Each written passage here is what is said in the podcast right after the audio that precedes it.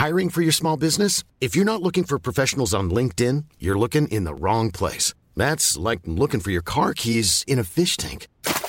LinkedIn helps you hire professionals you can't find anywhere else, even those who aren't actively searching for a new job but might be open to the perfect role. In a given month, over 70% of LinkedIn users don't even visit other leading job sites. So start looking in the right place. With LinkedIn, you can hire professionals like a professional. Post your free job on linkedin.com slash people today. Dixo presenta Factor Kaiser con Max Kaiser. Dixo is back. Una nueva manera de acercarse a la realidad y de buscar la verdad. Información trascendente. Factor de cambio. Factor Kaiser. Hola amigos de Factor Kaiser, estamos en la entrevista y ahora estamos con Lili Telles que nos recibió en esta bonita casa. Lili, qué gusto estar aquí contigo. Muchas gracias Max, muy bienvenido aquí a es tu casa, encantada de recibirte aquí y dispuesta a que me preguntes todo lo que quieras. Max. Vamos a empezar con la primera pregunta que le estaba haciendo a todas las precandidatas mujeres. ¿Cuál es la diferencia entre una política o una mujer que se dedica a la política y una política chingona? Entre una... Mujer que se dedica a la política como su chamba o sea, y una entre- política entre chingona. una fracasada y una triunf- tri- triunfadora. ¿Cómo lo, ¿Cómo lo leerías tú? Una mujer que simplemente tiene un empleo en un cargo público y una mujer que la gente consideraría una política chingona. Ah, Pues como en todas las, eh, como en todas las, las profesiones y como en todas las otras áreas de productividad en la vida, depende del- de los resultados exitosos que hayas generado, como lo es en el ámbito de las arquitectas o de las abogadas o de las maestras, igual entre las políticas, qué nivel de, de, de éxito, de éxito has tenido en tus resultados. Resultados es lo que define a una de otra. A mí, sí, ¿Tú eres una política chingona? ah, por supuesto. ¿Por qué platica? Pues porque apenas entré a la política como ciudadana hace cinco años, entré a los 50 años, Eh, y me subí de la noche a la mañana al, al templete a hacer una campaña y a convocar. Ahorita es muy fácil decir que, que las cosas fueron eh, puestas sobre la mesa para mí porque iba en el movimiento de López Obrador, pero es fácil eh, decirlo porque es a toro pasado. Pero en el momento en que yo me subí, no había seguridad en Sonora y me la jugué, jugué, me jugué toda una carrera periodística y me transformé de la noche a la mañana en un líder en otro ámbito que no era el mío, en el, en el ámbito político, porque yo era líder en el ámbito periodístico, y pude convocar y convencer a que se votara por mí, por, por mi persona. Después, en estos apenas cinco años, llegué como senadora en la bancada de oposición y en muy poco tiempo fui senadora en la bancada de oposición, en donde he destacado al grado que ahora estoy en este camino. ¿Cómo? He destacado como contrapeso al Poder Ejecutivo, que considero, todos saben que en el Senado se hacen leyes, pero una de las funciones más importantes del Congreso es ser contrapeso al Poder Ejecutivo. Y en ese, en ese, en ese papel, eh, mi forma de hacer eh, la fuerza esta para lograr el equilibrio de la República ha sido exitoso. ¿Cómo te convencen para dejar una carrera tan exitosa de tantos años en el mundo de la comunicación para entrarle a esta cosa tan compleja de la política? Como todos los ciudadanos, yo estaba, em, yo estaba insatisfecha e indignada porque nuestro país no iba bien. Nuestro país iba mal. Nuestro país con altos índices eh, de corrupción, efectivamente, señalados por las organizaciones internacionales que miden ciertos factores y que lo indican con toda claridad. En nuestro país había mucha violencia y altos índices, muy altos índices de pobreza. Claro que al llegar Morena todo esto se agudizó, pero vayamos a la parte antes de que llegara Morena. El país tenía problemas muy serios que sexenio tras sexenio efectivamente se habían prometido resolver y se fueron agudizando. Yo era solo una más de millones de mexicanos molestos, enojados con eso, no conformes con eso. Y le creí a López Obrador el discurso, que ahora sabemos que fue nada más una mentira, el discurso de que iba a hacer un movimiento plural. Él me invitó, de hecho, a un movimiento plural. Yo no me afilié a Morena. Yo, a mí me invitó como candidata ciudadana. Eh, y creí, creí en la palabra que dio en el sentido de que iba a bajar la corrupción, que iba a bajar la violencia y que iba a bajar la pobreza. Tres ámbitos que no solo no bajó, sino que agudizó y acrecentó. Creí en esa palabra de él, pero bueno, en cuanto me di cuenta que, era, que el resultado era lo contrario de lo que se había prometido, me alejé de ese grupo. A ver, Lili, pero tú fuiste una comunicadora muy experimentada de muchos años, que ya lo conocía, y dices, le creí. ¿Qué, te hizo pensar que esa persona que tú ya habías visto, conocido, eh, incluso seguramente entrevistado, había cambiado y ahora podía hacer las cosas diferentes? Ah, fue muy convincente porque él se presentó como una persona que había madurado. Y efectivamente en la vida en, términos generales, las personas maduramos con el paso de los años. Se presentó como una persona que había aprendido de las experiencias fallidas que había tenido y la mayoría de las personas aprendemos de las experiencias. Se presentó como con, un cambio y en realidad obedecía a una estrategia de López Obrador para ganarse las clases medias. Ese papel de un hombre que ya no iba, que, el que decía ese papel que mandaba el mensaje de que ya no era el hombre que iba a mandar al diablo a las instituciones, ese fue un papel convincente. Tan lo fue que fuimos millones de personas que creímos en él y muchos clase medieros como yo y otros líderes también eh, como yo, que, le dimos esa, esa, ¿cómo se dice? Esa oportunidad de la duda, esa, esa buena fe. Eh, evidentemente quienes no creyeron en, esta, en esta forma en que se presentó de que se había eh, moderado, pues tuvieron la razón quienes no creyeron y quienes le creímos fuimos los que nos equivocamos. Vale la pena acotar que haberle creído eh, puede ser un indicio de optimismo, hasta se podría decir que algo de ingenuidad, pero no es un pecado y no es un delito y no nos pone a los que creímos en López Obrador por debajo de quienes no, de quienes siempre apostaron a que no iba a cambiar. No, porque simplemente yo era un ciudadano más que estaba inconforme y que de buena fe dije voy a entrar con esta palabra que nos está dando Morena para ver si podemos hacer algo por el país. Lo importante es los que hemos tenido el valor y la corrección eh, eh, para, para, reconocer el, el, error de inmediato, enmendarlo y señalar los errores. Ya en el Senado, como senadora de Morena, ¿cuáles fueron los primeros focos rojos que te dijeron, esto no fue lo que me prometieron, esto no era lo que habíamos planeado? Todo, todo, todo lo empezaron a hacer. Dame ejemplos concretos de cosas que dijiste, esto no está bien. Te voy a poner un ejemplo que es muy cercano a mi corazón porque soy de Hermosillo, Sonora. Em, en cuanto llegaron, le quitaron los servicios médicos a las víctimas de la guardería ABC. Y yo estuve eh, tratando de, de, que tomaran conciencia de que era un gravísimo error y de que era una injusticia. Y lo echaron en saco roto. Así que la primera vez que yo hablé en tribuna en el Senado fue contra el gobierno, contra Morena, en la bancada de Morena y contra el gobierno de Morena, con ese tema. Ese es un ejemplo. Y ahí, ahí tenemos un rosario, guarderías, violencia, eh, prometieron bajar los pobres. Hay un rosario de, acciones y de resultados que son contrarios a lo, a lo, que se ofreció, a lo que ofreció este movimiento. Ahí podríamos hablar, hablar de muchos.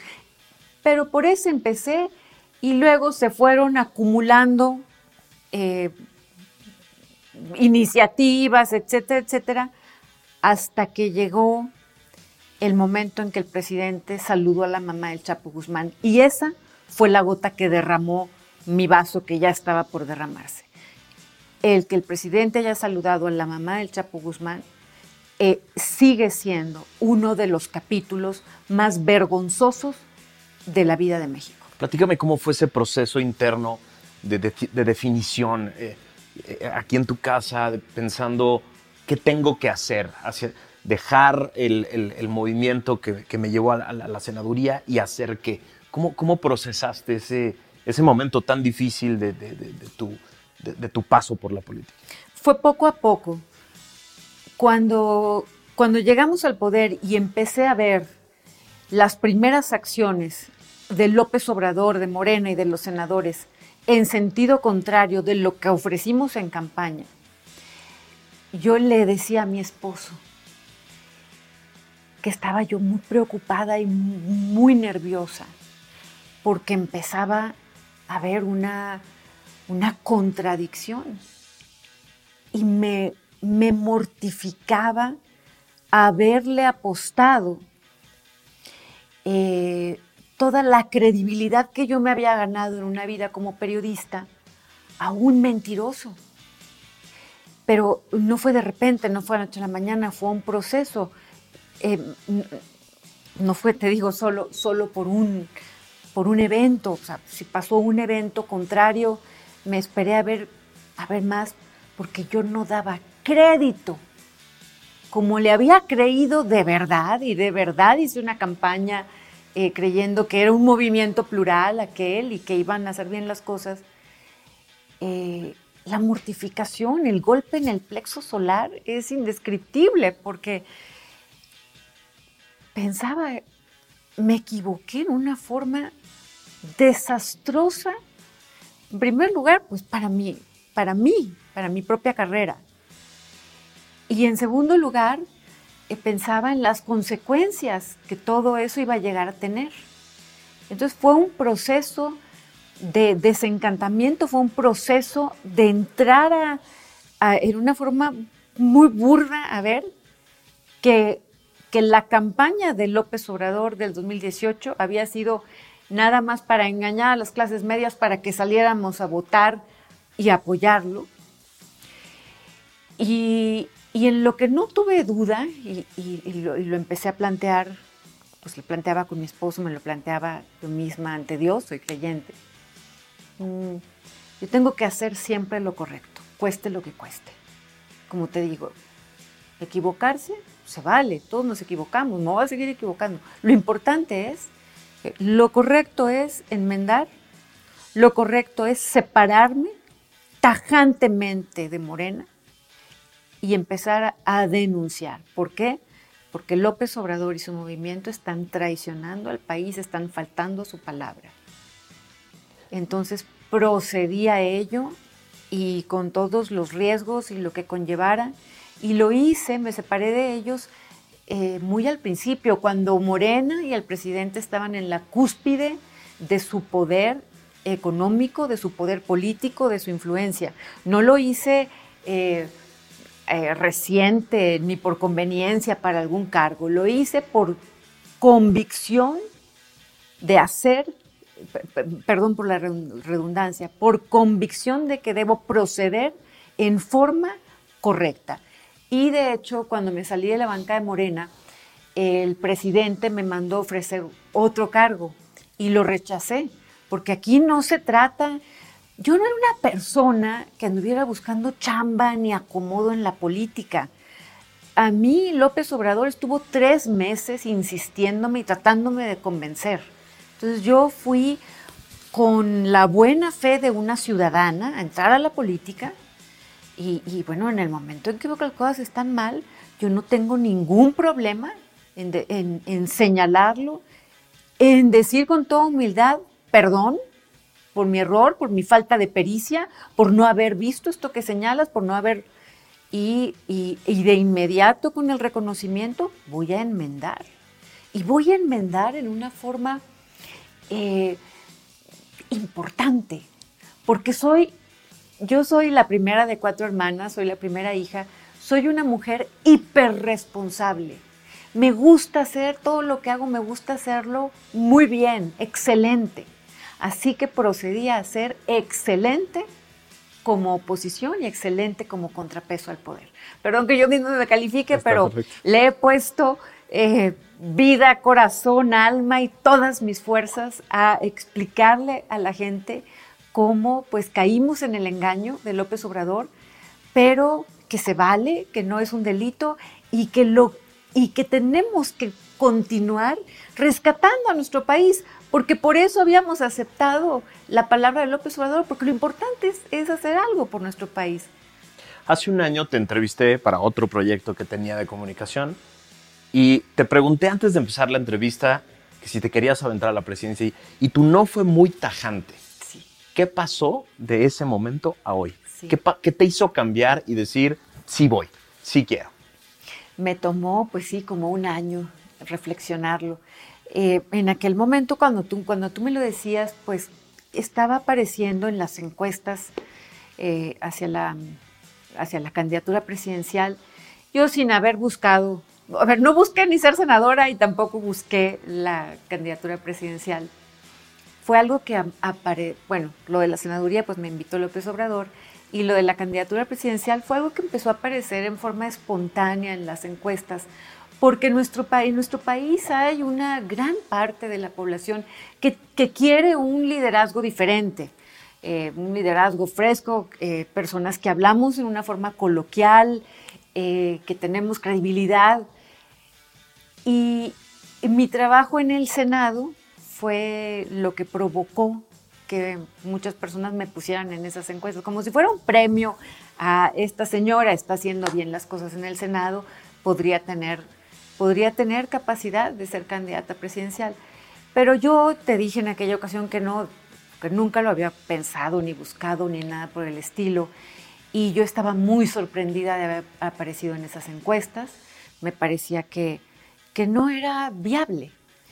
Pasó mucho tiempo, mucha reflexión, se me acercaron personas, eh, personas que admiro mucho, personas inteligentes, políticos, conocedores que me estuvieron eh, empujando y, tratando de convencer de que, de que lo mío era viable y pues después de una reflexión larga, profunda, eh, busqué, busqué consejo. Dije, bueno, voy a procurarlo porque si tiene uno como una responsabilidad cívica, mi papá siempre hablaba de, lo que es la responsabilidad cívica. Tengo la oportunidad de hacer algo por mi país que amo profundamente, me duele lo que, mucho lo que está pasando, me da mucho coraje. Esta es la oportunidad, voy a hacer todo lo que esté a mi alcance para ayudar a mi país. ¿Estás participando en este proceso de preselección para ganar y luego ganar la presidencia? O, y te lo pregunto tal cual, o para cumplir con la responsabilidad de haber hecho algo y de haberlo intentado. ¿Se contrapone? No sé. Es que yo veo hoy en, muchos liderazgos de la oposición que parecen y están muy cómodos desde la oposición, están muy cómodos en la denuncia, están muy cómodos en el, en el desplante, pero no tienen el hambre de ganar. ¿Tú tienes el hambre de ganar? Ah, sí, bueno, yo, yo me formé en la iniciativa privada, Max, y siempre he sido una persona muy competitiva. Eh, yo soy una mujer, a, mí me gusta ganar cuando entro a algo, a mí no me gustan los segundos lugares. Me abrí paso y destaqué en el ámbito del periodismo haciendo un trabajo eh, que superara las expectativas que había. Eh, así que, por supuesto que en el análisis que, que, te comento que hice, en la reflexión que hice con personas eh, que saben de política, pero yo no soy una experta en la política. Eh, claro que entré porque tengo la oportunidad de ganar la presidencia, obviamente de ganar la candidatura y de ganar la presidencia. Y porque lo que más me interesa es hacer las cosas bien para México. Ya han pasado, ha pasado demasiado tiempo y el país no es viable con estos niveles de falta de certeza jurídica, con estos niveles de violencia, con estos niveles de miseria. El presidente está jugando un juego perverso desde hace mucho tiempo de la desesperanza, ¿no? De decirle a todo el mundo, esto ya está definido, hombre, Morena va a ganar fácil en 24 y el chiste es mi tapado, mi corcholata, ¿no? Entonces vemos a los medios de comunicación como si estuvieran en los 70 persiguiendo a las corcholatas y a dónde fueron a cenar y qué, qué dijo el presidente. O sea, están, están jugando esta idea de esto ya está definido. ¿Tú crees que el 24 ya está definido? No, por supuesto que no. No, no, en el 24, en el 24 podemos echar a Morena del poder, sí, lo digo con absoluta convicción. Y como prueba, como muestra, un botón. Por eso el presidente agarró, voy a usar esa palabra de garra, por eso el presidente agarró el INE y puso a una, a una persona al frente del INE que es absolutamente servil al presidente. El presidente sabe que puede perder el 24, por eso lo vemos desesperado, hablando en todas las mañaneras de la sucesión presidencial. Por eso adelantó tanto la sucesión presidencial, en una forma que en que pervirtió la vida política y pública del país, porque en lugar de gobernar se ha dedicado a hacer campaña para asegurarse de que va a llegar su corcholata. Para López Obrador ganar, eh, que, su, que Morena gane la presidencial, es la calificación para toda su vida, para todo su proyecto político. Es lo que, es lo que le va a decir, reprobaste o aprobaste en todos tus años en la política, que es prácticamente toda su vida. Y la derrota es su peor pesadilla. Sí, se está jugando todo. Por ello, no le ha importado dejar al país, dejar al país, no solo dejar de gobernar, sino dejarlo completamente en manos de quienes no debe estar, en manos de criminales y en manos de militares. Y él solo hace campaña, campaña abiertamente. Así de preocupado está, todo eso obedece a que el presidente sabe que puede perder Morena. ¿Y por qué sabe que puede perder Morena? Porque los resultados son nefastos en todos los ámbitos, en el ámbito que me que me presentes. Si hablamos del campo, si hablamos de salud, ni se diga, si hablamos de seguridad, evidentemente, como nunca, en el ámbito que sea, hasta en el ámbito internacional, México se ha convertido en un, en un referente de vergüenza por estar apoyando eh, a las dictaduras. Así que, eh, claro que podemos ganar. Ahora, México, eh, México está en el mundo, México no es una isla como, como el presidente lo quiere, lo quiere mostrar hay, un, hay una tendencia, hay una tendencia que se ve claramente en Europa, en Italia y en España en concreto, de mujeres comunicadoras que están llevando a sus países, entusiasmando a un electorado hacia otra forma de gobernar. ¿Qué opinas de esa terrible frase que seguro has escuchado en muchos lugares que dice México no está preparado para votar por una mujer? Ah, esa, eso creo que no, no estoy segura si eso lo planteó Claudia Sheinbaum. ¿Ya lo has escuchado? sí, sí, lo he escuchado muchas veces y me parece que es un planteamiento eh, que es un planteamiento que está mal de fondo, mal de raíz. No, no, no existe el si México está preparado para que gobierne una mujer en la presidencia. Lo que sí existe es que México no está preparado para que haya más violencia, más pobreza y más enfermedad. Para eso México no está preparado. Lo otro, si hombre o mujer, está superado. Tenemos eh, estudios de opinión muy serios que indican que los mexicanos ya pasaron esa, esa etapa. Los mexicanos este, no, no hacen tanta diferencia. Es más, el discurso que viene desde la corcholata favorita del presidente que quiere meter el tema de, la mujer. Pero los mexicanos lo que quieren son resultados, si son de hombre o son de mujer, eso no importa. Lo que importa es que se gobierne bien. Así que lo correcto es, México está preparado para más violencia, más inseguridad, más muerte, más miseria, más enfermedad. No. No, México ya está preparado y México ya está pidiendo a gritos que las cosas se hagan bien. Antes de la gran batalla por la elección, tienes una batalla muy compleja por delante que es ganar la candidatura de una gran coalición ciudadana de partidos. ¿Cómo te imaginas que va a ser esta, esta batalla interna entre los partidos de oposición? Pues estamos viendo que eh, nos estamos tardando para definir al candidato de oposición y yo creo que eh, sí es urgente definirlo porque ya están muy adelantados los candidatos del oficialismo y estar adelantado es una ventaja. Es como en una, en una parejera, es como si tienes a dos preciosos cuartos de milla para salir, pero a uno lo tienes muchos metros adelante que el otro. Sí hay una ventaja en, en, que han empezado antes y además hay que sumarle que son los candidatos del régimen que hacen uso de programas sociales, de recursos públicos, delitos que merecen cárcel, por cierto, pero a estas personas este, la ley les vale.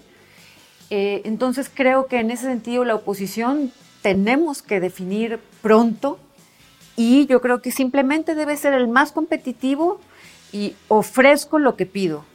Yo voy a declinar por el más competitivo y espero que los demás, de, si yo soy la más competitiva, que los demás declinen por mí y vamos, nos arrancamos en equipo. ¿Cómo te imaginas que debe ser el proceso? A mí me gustaría que hubiera debates y que hubiera encuestas. Encuestas, esa es tu, tu, preferencia. Unos debates y unas encuestas para que las personas nos puedan, los debates pues para que nos puedan conocer mejor y unas encuestas obviamente con, con, eh, empresas que tengan credibilidad eh, que tengan eh, una trayectoria, una reputación intachable. Y, yo creo que con eso se puede definir quién es el más competitivo, porque no estamos en un... Esto no es una competencia de, de currícula, no es una competencia de años en la burocracia, no es una competencia de quién sabe más sobre algún aspecto de la vida productiva, social o política del país. Aquí el que tiene que encabezar el movimiento es el que tiene el liderazgo. Y el líder, que eso es lo que yo tengo, liderazgo, el líder como primera, eh, como primera virtud, como primera capacidad, tiene que saber comunicar y eso es lo que yo también tengo. El líder es el que tiene que ir a la cabeza de este grupo de sabios, de expertos, de, personas con mucha experiencia en cada área del país para llevarlos al poder. Eso es lo más importante, porque primero hay que ganar, porque hay muchos eh, programas y proyectos preciosos de todo lo que se puede hacer en nuestro país, desde energías limpias, economía, movilidad, eh, acuacultura, eh, medio ambiente, en fin, todo lo que constituye México. Hay muchos proyectos para ello y talento sobra en nuestro país.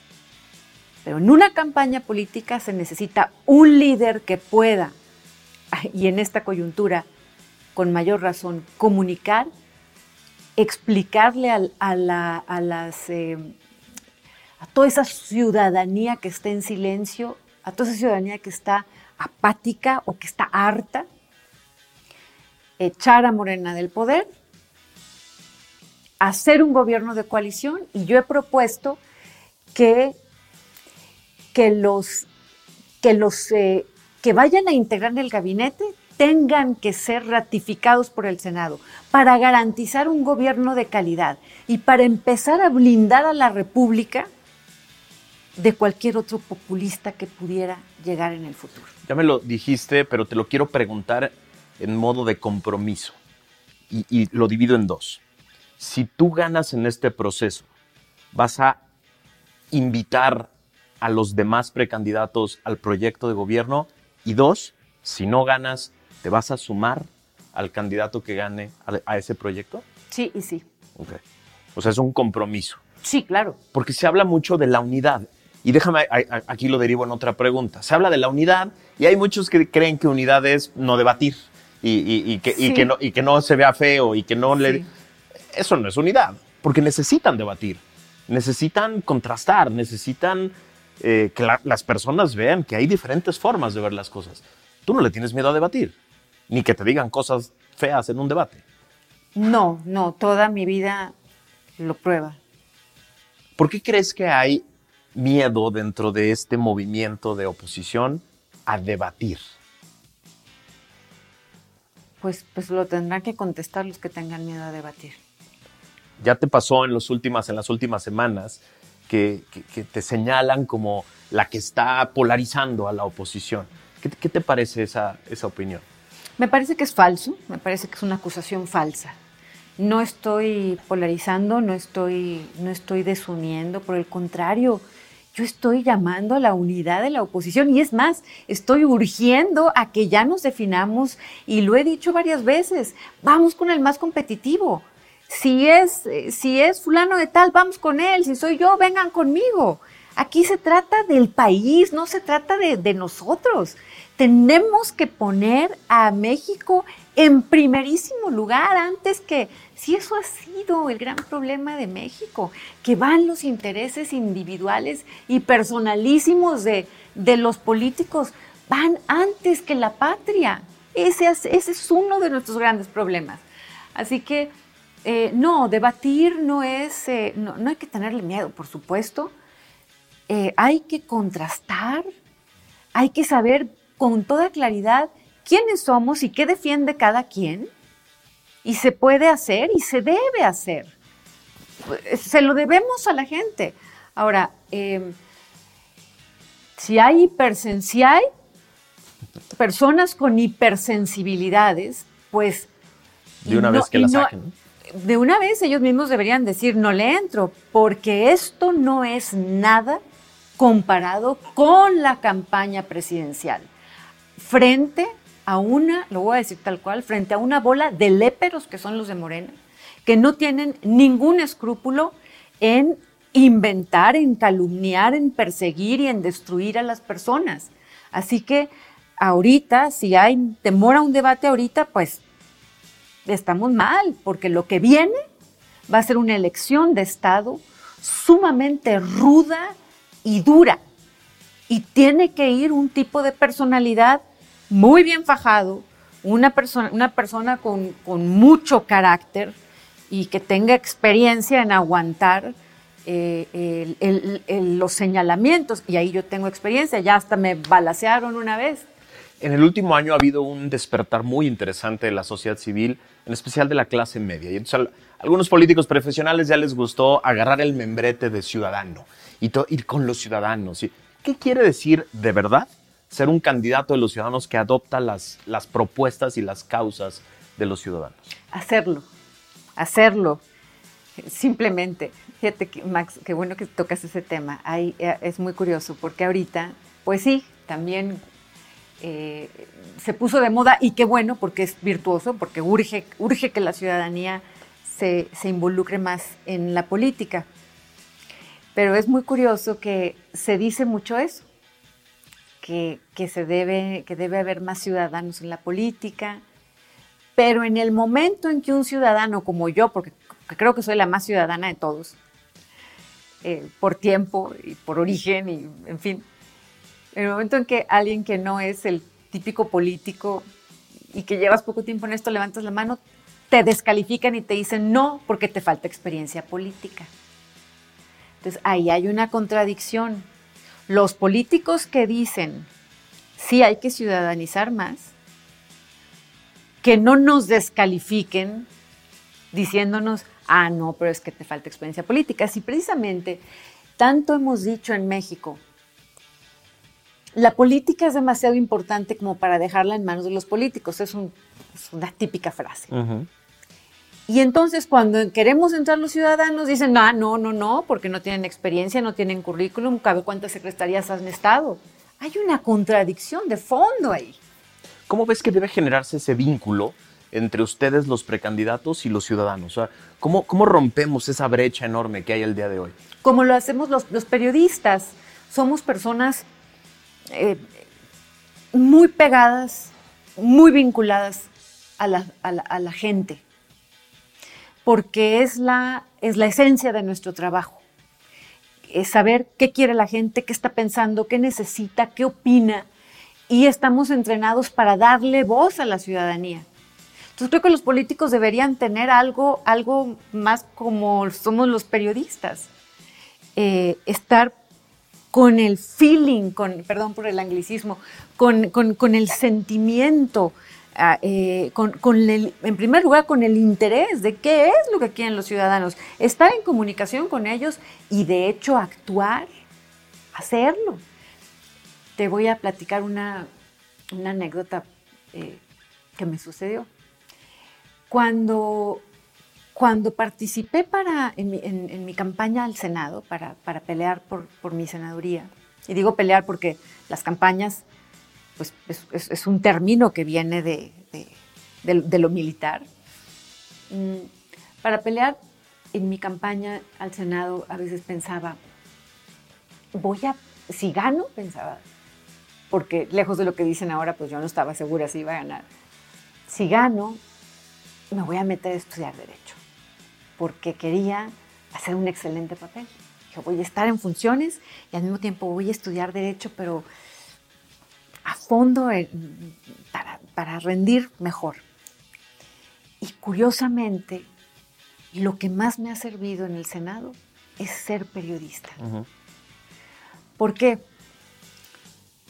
No solo porque estamos ahorita con Morena en una guerra de propaganda, etcétera, sino porque esas habilidades me han permitido poderle transmitir a la gente ¿Qué es lo que está pasando en el Senado? Con un lenguaje entendible, no con el lenguaje acartonado de toda la vida de los políticos tradicionales, un lenguaje que ya está obsoleto. Un lenguaje, de hecho, no me permites que me, que me, que me ayúdame ahorita a regresar la idea. Vamos muy bien. Un lenguaje que de hecho está diseñado así y lo siguen perpetuando muchos senadores con toda la intención de que la gente no sepa qué está pasando ahí, porque lo que están haciendo es jodiendo a la gente. Entonces prefieren que nadie sepa, porque se están sirviendo nada más para los intereses propios de un grupo político. Ahora déjame te lo pregunto así, porque llevamos cuatro años y medio sufriendo el gobierno de un gran comunicador y un pésimo gobernante. Es decir, si vas a necesitar un gran equipo, ¿cómo vas a armar ese gran equipo? A eso iba. Finalmente no, no entré a estudiar derecho porque me di cuenta que mi habilidad como periodista funcionaba tan bien que de hecho otros senadores son los que están tomando clases para poder comunicar. Y yo lo que hice fue que le pedí a una persona que admiro mucho, que es Diego Valadez, le, hablé por teléfono y le pedí que me recomendara a un gran abogado constitucionalista. Me, lo recomendó y lo contraté y es, quien está en mi oficina y trabajamos en equipo. Él es el constitucionalista y yo tengo la capacidad de ver qué, en qué temas hace falta, traigo el, eh, el, sentimiento a flor de piel de la gente y le pido al abogado constitucionalista que sea quien redacte y quien presente toda la documentación y todo lo, todas las formas que se usan en el Senado. O sea, el proyecto de Lili es, yo voy a ser la líder de un buen equipo de especialistas para reconstruir el país. ¿Esa es la idea? Sí, claro. Ahora dime una cosa, ¿cuáles son las cinco causas que tú crees que la ciudadanía quiere que tú encabeces como prioridades? Eh, número uno, hay que poner orden eh, porque el, problema de violencia en nuestro país es sumamente grave. Y evidentemente es el número uno porque no hay nada más importante que conservar la vida. Si no conservamos la vida, pues ya ni para qué hablamos de nada más. Número dos, el sistema de salud. Mm. El sistema de salud eh, em, ha sido arrasado. Y hay millones de personas que están no solo enfermando, sino muriendo porque no hay, ya no hay ni aspirinas. Número tres, eh, la economía. Las familias están diciendo que no alcanza para llevar eh, lo suficiente a la mesa. Número cuatro, la educación, porque además con el problema COVID, las escuelas están en un estado miserable. Y número cinco, porque me pusiste cinco, pero son muchos, eh, la reconciliación.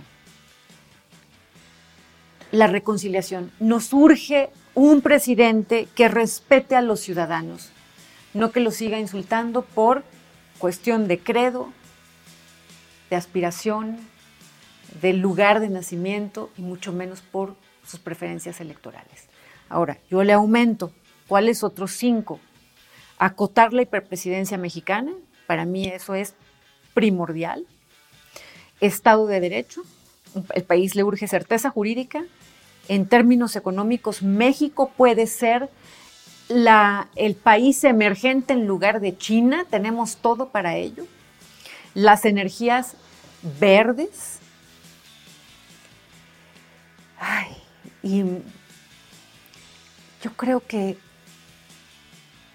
yo me comprometo de llegar a la presidencia de la República que se va, se va a poner orden en el asunto de la militarización de México.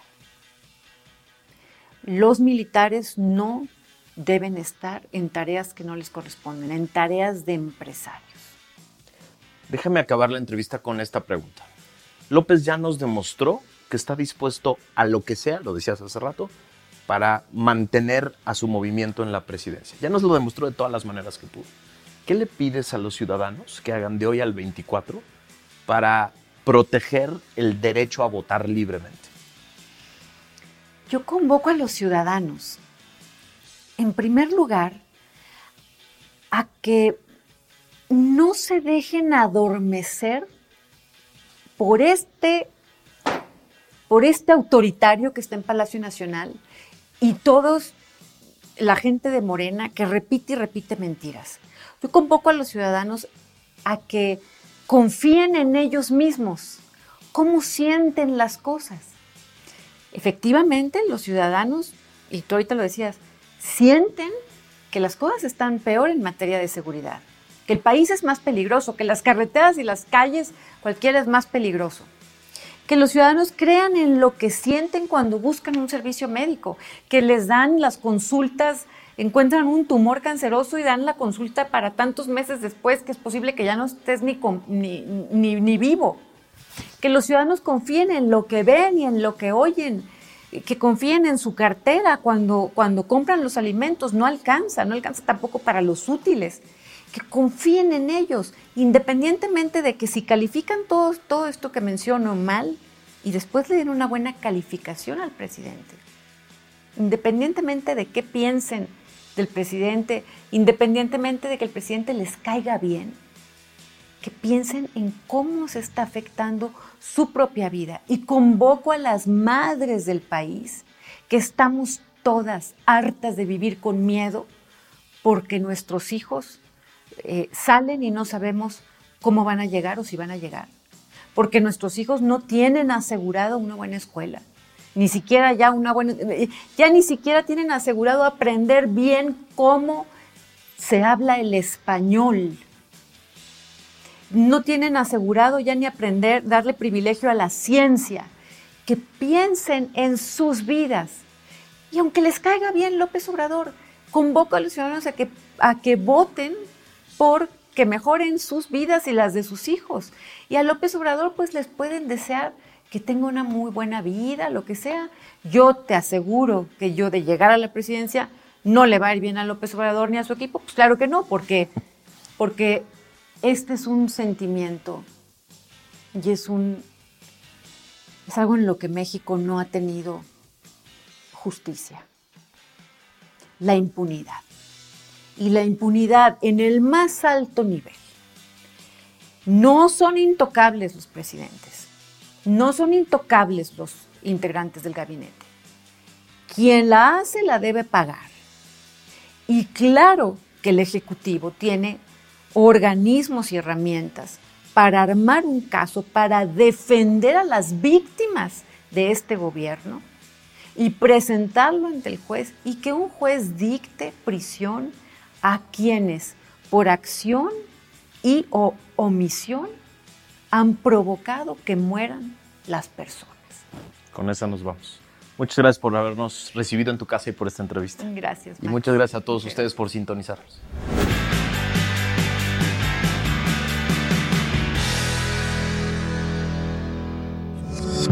Dixo is back. ¿Te preocupas por tu familia? Entonces, ¿por qué darles solo huevos ordinarios cuando pueden disfrutar de lo mejor? Eggland's Best, los únicos huevos con ese delicioso sabor fresco de granja, además de la mejor nutrición como 6 veces más vitamina D, 10 veces más vitamina E y 25% menos de grasa saturada que los huevos regulares, además de muchos otros nutrientes importantes. Así que, dales los mejores huevos. Eggland's Best, mejor sabor, mejor nutrición, mejores huevos.